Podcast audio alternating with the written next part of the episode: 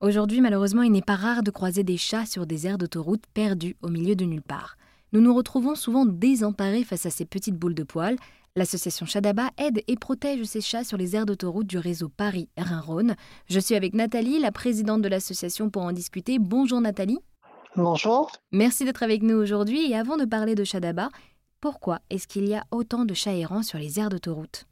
Oh, c'est compliqué à expliquer. hein. Je pense qu'il y a beaucoup d'abandon, des chats errants qui arrivent euh, de villages environnants, euh, certainement sur les, les aires aussi où il y a des restaurants, euh, ça les attire, et, et qui restent là ensuite et qui se reproduisent.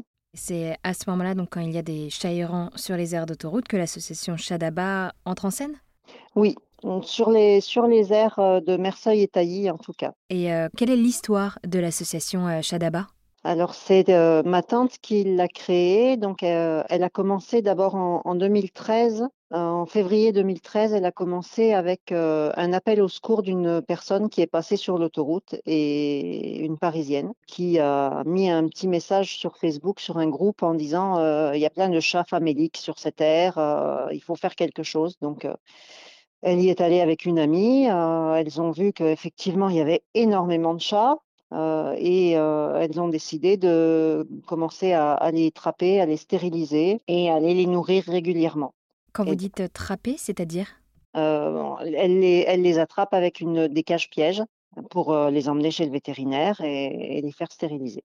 Et donc après est née l'association Chadaba. Et alors qu'est-ce que vous faites concrètement avec cette association?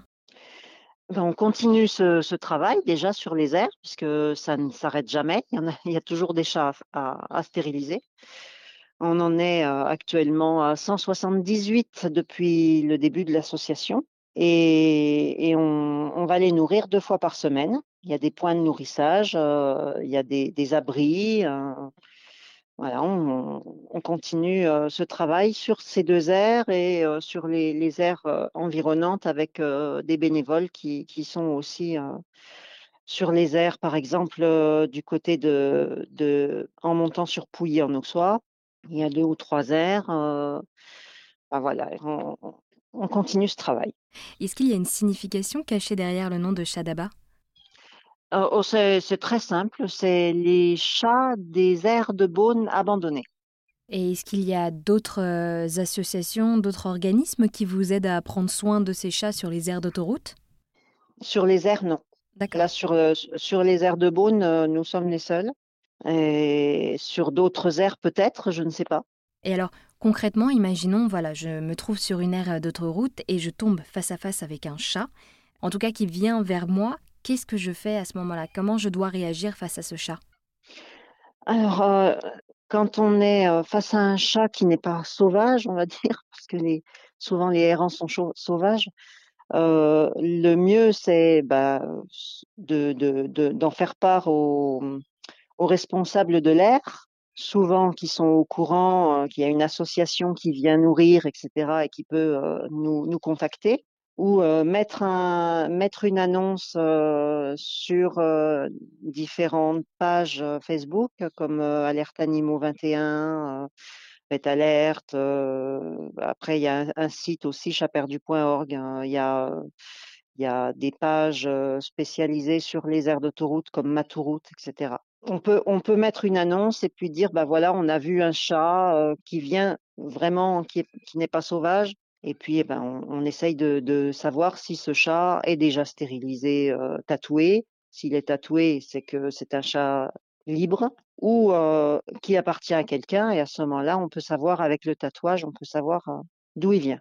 Et alors, imaginons là aussi, je perds un chat sur une aire d'autoroute. Qu'est-ce que je dois faire également? Également mettre des annonces sur les mêmes pages et sites. Euh, sur euh, sur l'air euh, aussi des petites affichettes pour pour signaler que ce chat a été perdu avec la photo, etc. Et, et prévenir l'association pour qu'on puisse intervenir. euh. Et alors, donc vous, vous êtes la présidente de l'association Chadaba. Qu'est-ce que ça implique d'être présidente de cette association? Ça implique qu'on y passe beaucoup de temps.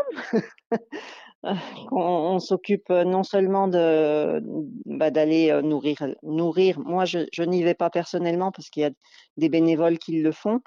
moi, j'accueille des chats à la maison. J'ai actuellement j'ai 63 adultes et 19 chatons. Ah oui, effectivement. Et voilà, ça ressemble à un refuge. Ça n'est pas un refuge. Et je m'occupe de, bah, de tous les jours, du nettoyage, de, les nourrir, des soins. voilà, je m'occupe aussi de d'essayer de faire des annonces pour les, adoptions, d'emmener les chats à l'adoption, de recevoir les gens en visite. voilà, c'est un travail à plein temps.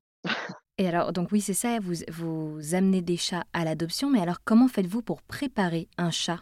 L'adoption? Déjà, quand on reçoit un chat, il faut savoir s'il est en bonne santé. Donc, on le met un petit peu en quarantaine. il est dans une cage de socialisation. On voit s'il est sociable, s'il est en bonne santé. on, on, prend rendez-vous avec le vétérinaire pour stérilisation parce que la plupart du temps, ils sont pas stérilisés.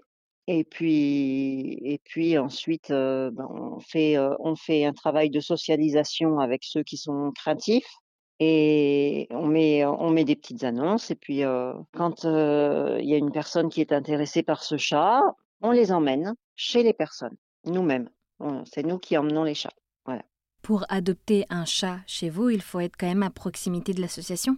Oui, on, se, limite un petit peu à une heure et demie, deux heures de route maximum, grand maximum, parce qu'on on veut, on veut pouvoir suivre. Et puis, si jamais il y a un problème, si jamais ça se passe mal et qu'il faut retourner chercher le chat, on va pas traverser la France. Donc voilà, on, on reste à proximité quand même. Et alors, dernière question, est-ce que vous auriez peut-être une belle anecdote à partager avec celles et ceux qui nous écoutent? Oh là là, une anecdote, euh, un beau souvenir avec l'association. Euh, j'ai une, une histoire d'amour avec un chat qui est devenu notre mascotte. C'est un, chat qu'on a récupéré qui, qui était euh, maltraité, qui était dans, dans un grenier avec trois autres petits chatons dans une cage à lapins, enfermé dans une cage à lapins, dans le noir, et qui est arrivé à l'association en, très mauvais état psychologique. on aurait dit un, un, un petit chat autiste. Hein. Il était dans un coin, il bougeait pas, il était euh, intéressé par rien, aucun jeu, rien. Bon, ben, avec beaucoup de patience et beaucoup d'amour, euh, il est devenu un très gros câlin. et, il veut plus me quitter. Il veut plus me quitter. Quand j'ai voulu le mettre à l'adoption, euh, ben, il a refusé de partir. Il n'a jamais voulu rentrer dans le panier. Voilà. Donc, il est devenu notre mascotte. Il s'appelle Pablo.